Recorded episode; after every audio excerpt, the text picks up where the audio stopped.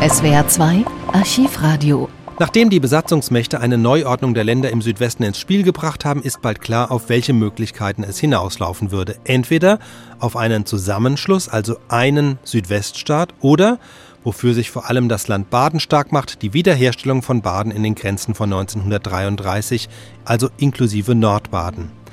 1950 findet zunächst eine informative Volksbefragung statt, also eine Art Probeabstimmung im Südwesten.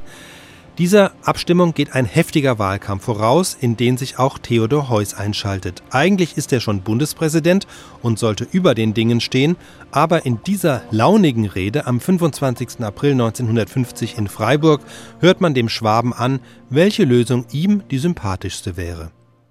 Manche von Ihnen haben bis jetzt mit einer Mischung von wohlwollender Nachsicht und leichtem Misstrauen aus meiner Sprache den Fremdling aus dem östlichen Nachbarland herausgehört.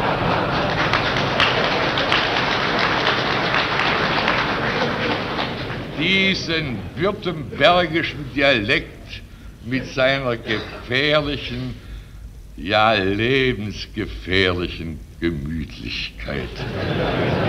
Diesen besorgten Leiden darf ich erzählen, dass mein Zug heute von Norden kam und nicht von Stuttgart.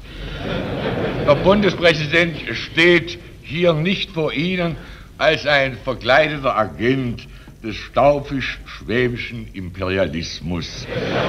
Er er muss es auch sozusagen gelernt haben, sich außerhalb der Tagesordnungen zu halten. Und wenn er etwas sagen will, so muss er die Kunst des Metaphorischen zu üben versuchen. Wie macht man das? Ich will, verzeihen Sie, etwas ganz Persönliches sagen. Jeder durchschnittliche Mensch hat vier Großeltern. Die meinen sind rheinhessisch, rheinpfälzisch, badisch, württembergisch, eine Mischkomponente von vier Rassen. In dieser Stadt darf man das sagen. Der Heimat des großen Anthropologen Eugen Fischer, der für Deutsch Südwest die Rassenmischung in eine positive Bewertung zwang. Was einmal für Deutsch Südwest in Afrika gegolten hat, braucht für den deutschen Südwesten als solchen nicht falsch zu sein. Man soll diese abwegige Bemerkung, was soll sie? Sie möchte helfen, die Auseinandersetzung über die staatliche Zukunft in die die Landschaften am Oberrhein und Neckar durch das Schicksal gezwungen wurden, etwas zu entkrampfen. Der Herr Staatspräsident, der als ausgezeichneter Lateiner anerkannt ist, möchte gewiss nicht haben, dass das Wort des Vergil Vit vitides tibio danos et dona ferentes in einem Freiburger Gymnasium etwa übersetzt werde, den Schwaber kann man nicht trauen, auch wenn es nette Leute sind.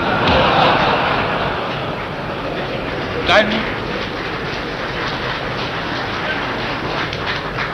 dann müsste ich mich ja hier als Gast des Landes unbehaglich fühlen. Und ich bin fest entschlossen, mich behaglich zu fühlen, denn ich kenne und liebe dieses Land, das zudem die Heimat meiner kleinen Enkeltochter ist und die kann in ihrem bescheidenen Wortschatz heute schon das richtige Alemannisch, was ich nie lernen werde.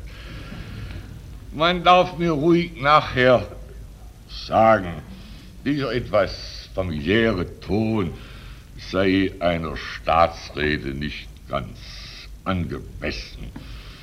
War bei meinem geringen Talent zur Feierlichkeit bin ich gegenüber solchem Einwand etwas hilflos.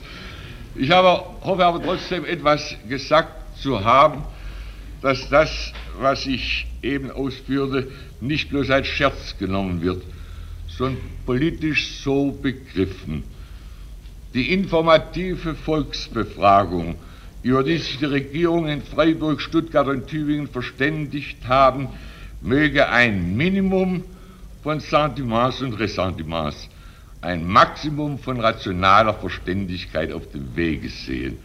Man muss nämlich so oder so auch fernerhin miteinander leben.